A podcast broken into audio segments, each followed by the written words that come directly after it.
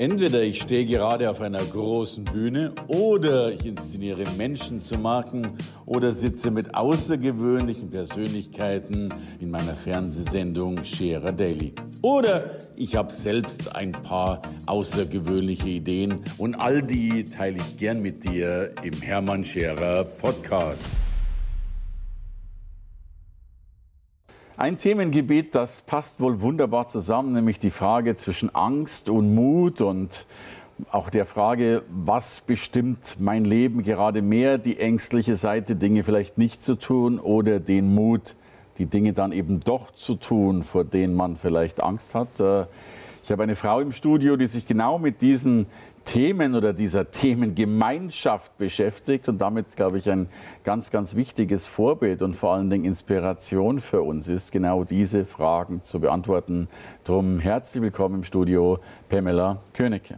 Vielen Dank. Hallo Hermann.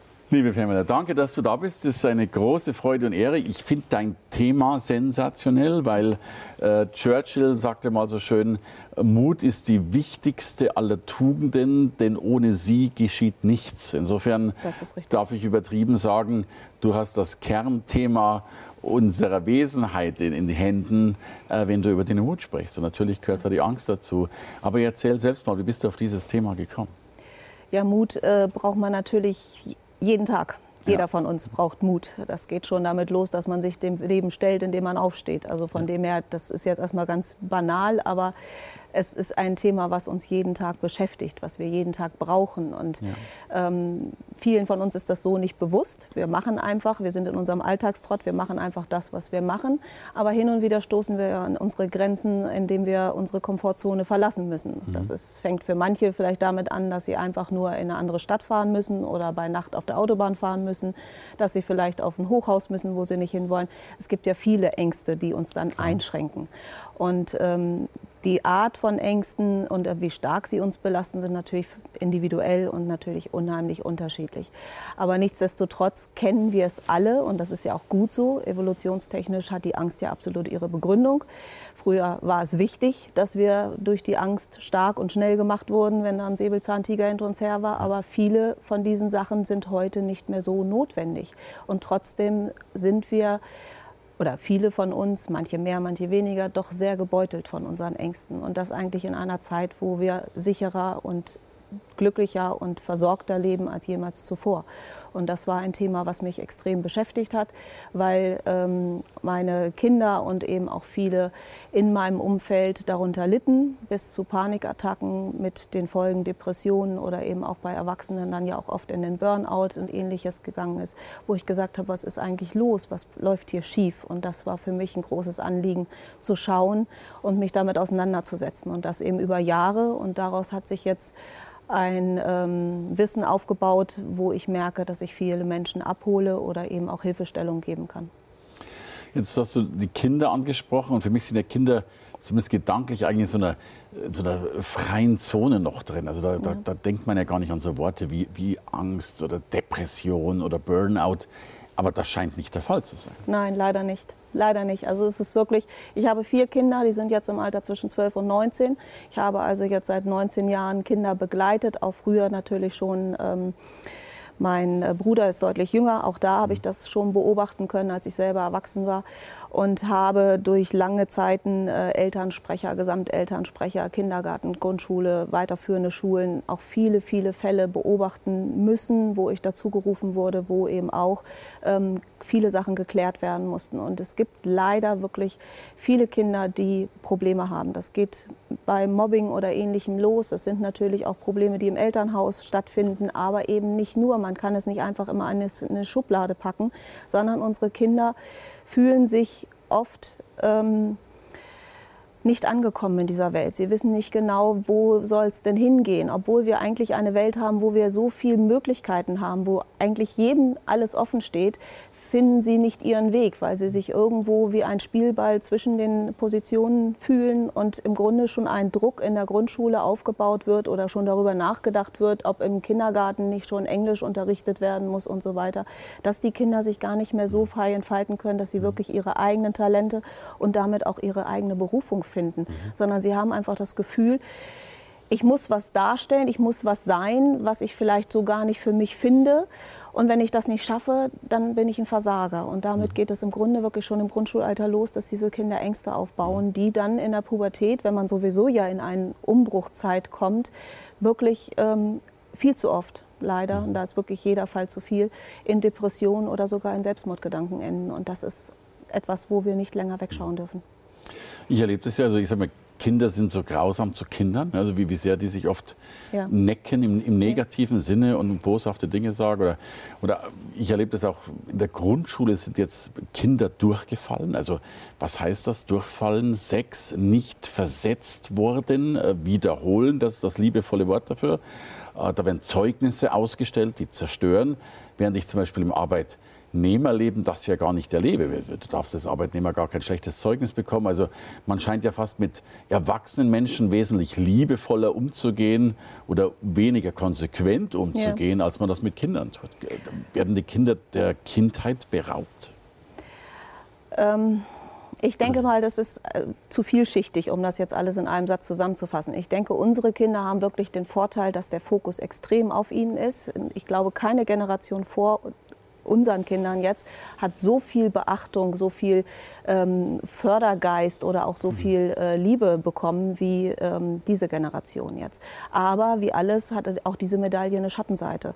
Denn dadurch, dass der Fokus so groß ist, haben sie natürlich auch gar keine Möglichkeiten, sich großartig noch selbst zu entfalten. Sie sind im Grunde rund um die Uhr bewacht. Sie werden äh, übers Handy getrackt. Es gibt Eltern, die es einfach zu gut meinen, die der Meinung sind, dass so viel Sorge mhm. nötig ist, dass äh, im Grunde an jeder Ecke eine Gefahr für das Kind lauert, mhm. dass sie die Kinder gar nicht mehr loslassen können. Und dadurch sind die Kinder sehr eingeschränkt.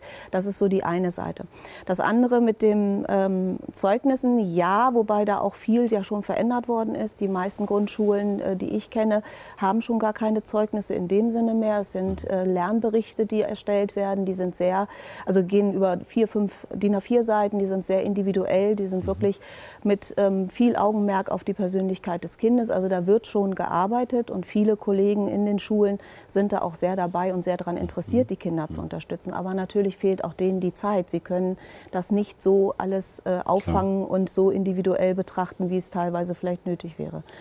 Ähm, das andere ist, ähm, ja gut, warum sind wir so nett zu Arbeitnehmern dann oder ähnliches? Da haben natürlich die Gewerkschaften ja lange Klar. Zeit schon dran gearbeitet. Da haben wir ja unseren Kündigungsschutz und ähnliche Sachen. Das haben wir natürlich in der Schule nicht. Aber jetzt ähm, dieses reine du wirst aussortiert, weil du schlechter bist oder so, glaube ich, war sogar fast in unserer Generation noch mehr als jetzt in der mhm. Generation. Die Kinder werden da schon ganz gut äh, beschult und auch ganz gut ähm, mhm. beobachtet, um dann Hilfestellungen zu geben. Aber so insgesamt unsere Gesellschaft baut einfach einen enormen Druck auf ähm, und damit auch die Eltern, die es vielleicht gar nicht so wollen. Aber es war wirklich so, dass meine Tochter in der dritten Klasse nach Hause kam mit also gerade mal neun Jahren und der Meinung war, Mama, ich habe jetzt gerade gehört, wenn wir jetzt anfangen, angefangen, diese Arbeiten zu schreiben und ich die verhaue, kann ich vielleicht kein Abitur mehr machen. Wo ich gedacht habe, ich höre nicht richtig. Und das kam nicht von uns, sondern das ist einfach dann so, wie man die Kinder nicht davor ja. bewahren kann, dass sie bis 18 an den Weihnachtsmann glauben. So werden ja. halt da auch Wahrheiten oder Halbwahrheiten oder auch irgendwelche Weisheiten gestreut, die die Kinder untereinander verbreiten und die dann diese Druck, ähm, ja, diesen Druck aufbauen. Und das schürt logischerweise die Angst, die wir dann ins Erwachsenenleben äh, mit übertragen und mit ja. übernehmen. Genau. Und jetzt bist du angetreten, Menschen zu helfen, die Angst zu überwinden, mhm. Mut aufzubauen, selbstbestimmt zu leben. Ja. Äh, wie kann ich mir das vorstellen? Ja, wie kann man das vorstellen? Wie gesagt, es ist natürlich immer ein ganz individueller Fall. Das ist äh, dementsprechend natürlich. Ähm, nicht möglich, eine pauschale Aussage zu Klar. machen. Folge Punkt 1, dann kommst du zu Punkt 2 und mit Punkt 3 hast du es geschafft. Das, geht, das wäre das Lebensrezept. Das wäre ganz toll, funktioniert so nicht. Aber wenn man sich bewusst damit auseinandersetzt und wenn man erstmal sich klar macht, Moment, irgendwas läuft hier nicht ganz richtig in meinem Leben, ist man schon sehr viel weiter. Und wenn man anfängt, sich das bewusst zu machen und sich umschaut und äh, dementsprechend vielleicht Bücher oder auch ähm, Gespräche mit anderen Menschen sucht, dann wird man viele Antworten finden und dann wird man zu einem Punkt kommen, wo man sagt, dass Angst eigentlich keinen Sinn macht. Es ist etwas, was irrational ist, was nur im eigenen Kopf stattfindet und was ein Film ist, der, dessen Drehbuch ich selber bestimmen kann. Ich kann bestimmen, was mit mir passiert. Und das äh, gibt natürlich verschiedene Formen von Angst, sodass man unter Umständen auch professionelle Hilfe in Anspruch nehmen muss, wenn es eben tatsächlich in einen therapeutischen Bedarf äh, oder äh, Bereich geht. Aber nichtsdestotrotz sind es viele Sachen, die wir auch selber um, abstellen und umstellen können, wenn wir daran ähm, arbeiten und uns das erstmal bewusst machen.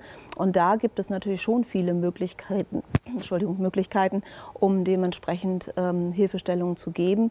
Und das wird dann eben auch in dem Buch, was ich gerade verfasse, äh, eine Möglichkeit sein, sich einfach mal an Fallbeispielen oder an bestimmten ähm, Aussagen oder ähm, ja, Wissen, was ich da weitergebe, sich zu informieren und zu sagen, ja, Moment, das stimmt, das trifft bei mir auch zu oder das habe ich auch schon bei meinem Kind beobachtet oder das sehe ich bei meinem Partner, bei meiner Familie.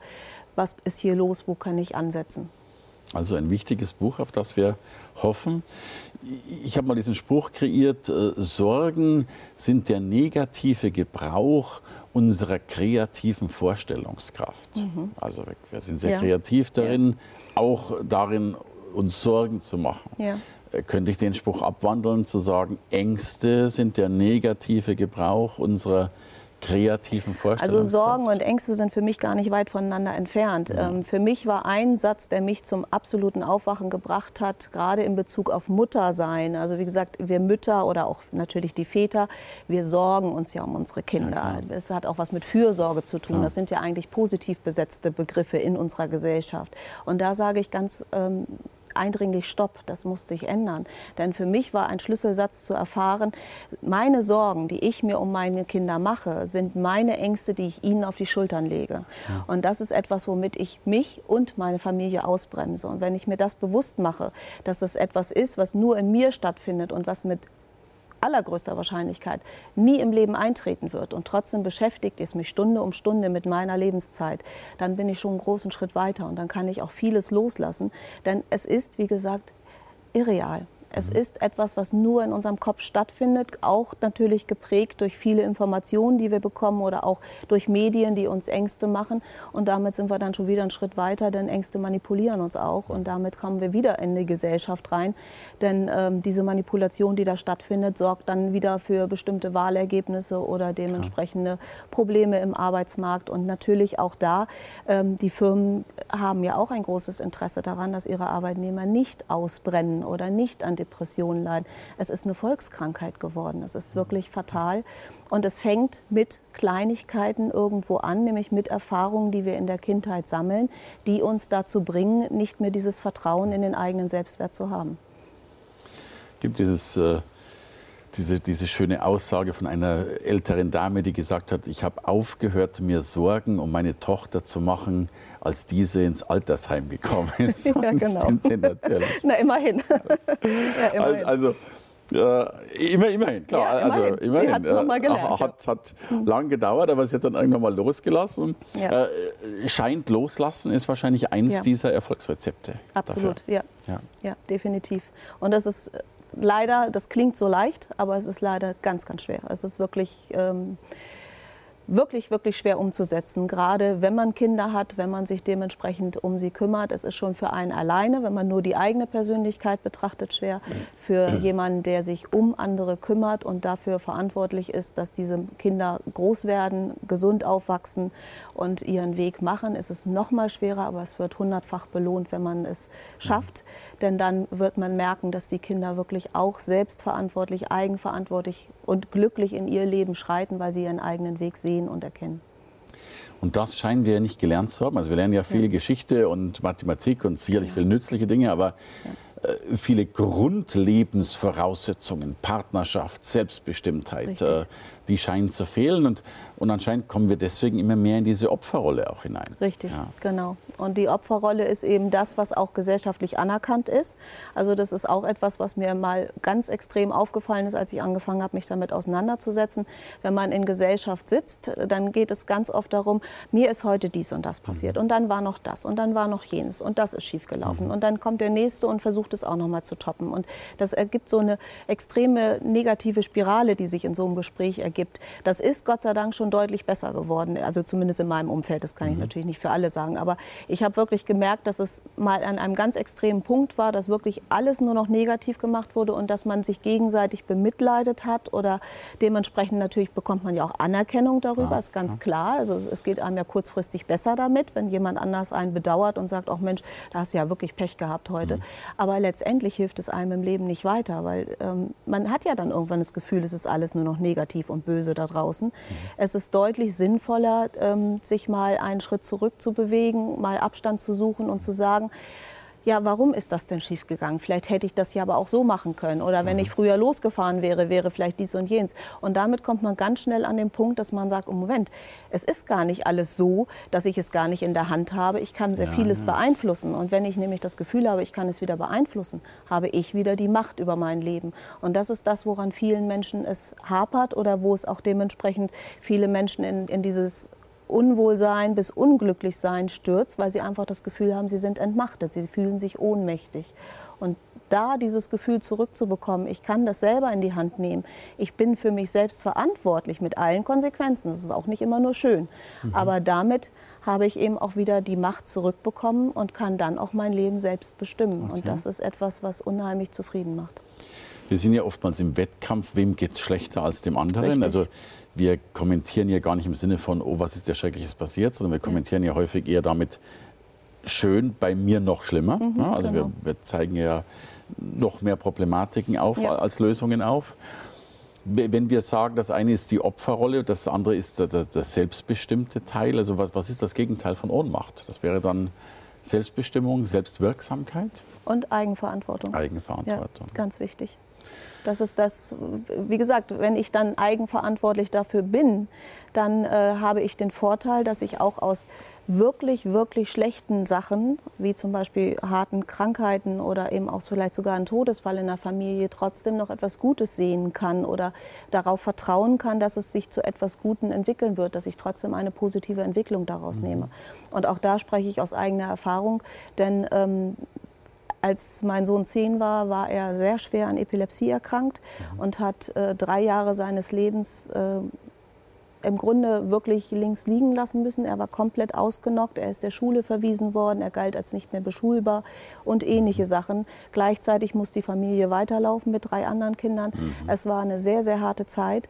Aber ähm, so oft ich mir gewünscht hätte in dieser Zeit, ihm das abnehmen zu können, weil es ist wirklich hart zu sehen, wenn so ein zehnjähriger Junge dann auch der Meinung ist, es wäre vielleicht besser für die Familie, wenn er nicht mehr da wäre, weil er würde uns ja nur Kummer machen mit seiner wow. Krankheit und man keinerlei Zukunftsaussichten hat. Die Ärzte konnten uns nicht sagen, ob überhaupt etwas hilft. Die Medikamente schlugen nicht an, ob überhaupt eine Besserung jemals in Sicht ist, wird er irgendwann mal eine Zukunft haben, wo er nicht von uns abhängig ist, war alles außer Frage. Und das, nachdem er zehn Jahre komplett gesund war, ein sehr guter Schüler war, immer einen Weg hatte. Und ähm, da trotzdem etwas Gutes drin zu finden. Ich sage heute, diese Krise, die wir damals hatten, er ist jetzt wieder ganz gesund. Und das ist mhm. auch kein Wunder, in Anführungszeichen. Denn der Umgang, wie wir damit umgegangen sind, nach langer Zeit, es hat gedauert, hat uns dazu geführt, dass wir einfach die Situation angenommen haben. Wir haben es ein Stück weit losgelassen. Wir haben gesagt, es ist jetzt so und wir werden das Beste daraus machen. Und damit hatten sich tatsächlich eben auch seine Situation, seine Ängste verringert. Er ist auch wieder in seine Selbstbestimmtheit gekommen und das wirklich für ein Kind, die auch die können das, auch die haben diese mhm. Macht in sich und ist äh, in eine Selbstheilung gekommen. Er ist genauso, wie es mit zehn Jahren angefangen hat, hat es mit 13 wieder aufgehört. Und er ist heute kurz vorm Abitur, ist ein Einserschüler, geht seinen Weg, wird wahrscheinlich in die Astronomie stoßen und äh, ist wirklich einfach in sich ruhend, in sich äh, zufrieden. Und das war für mich mit einer dieser Schlüsselmomente, wo ich gesagt habe, es geht so viel mehr, wenn wir denn darauf vertrauen und wenn wir dann ja, das Ganze in Liebe angehen und eben aber auch das Gute in solchen Situationen sehen. Also ein echtes Happy End, weil wir. In dem Fall ja. Natürlich gibt es nicht immer ein Happy End. Es wird viele, viele Schicksale da draußen geben, wo jemand sagt, ja, die hat gut reden, ihr Sohn ist ja wieder gesund geworden. Es gibt viele Momente, wo es nicht zu einem offiziellen Happy End kommt. Trotzdem kann man was Gutes drin sehen. Also in dem Fall ein Happy End mit nicht positivem Denken, sondern mit positiver Haltung und dieser Selbstbestimmtheit im Leben. Ja, genau. Da kann ich nur sagen, ein Dankeschön auch für dieses Happy End in diesem schönen Gespräch. Ich hoffe, du hilfst noch vielen Menschen in diese Selbstbestimmtheit reinzukommen. Dankeschön. Danke fürs Dasein, liebe Pamela. Danke, Hermann. Danke dir. Danke fürs Reinhören in den Podcast. Wenn du mehr von mir wissen willst, komm zu meiner Veranstaltung Hermann Scherer Live. Infos und Sonderkonditionen für dich als Podcast-Hörerin oder Hörer findest du unter www.hermannscherer.com/bonus. Bis bald im nächsten Podcast.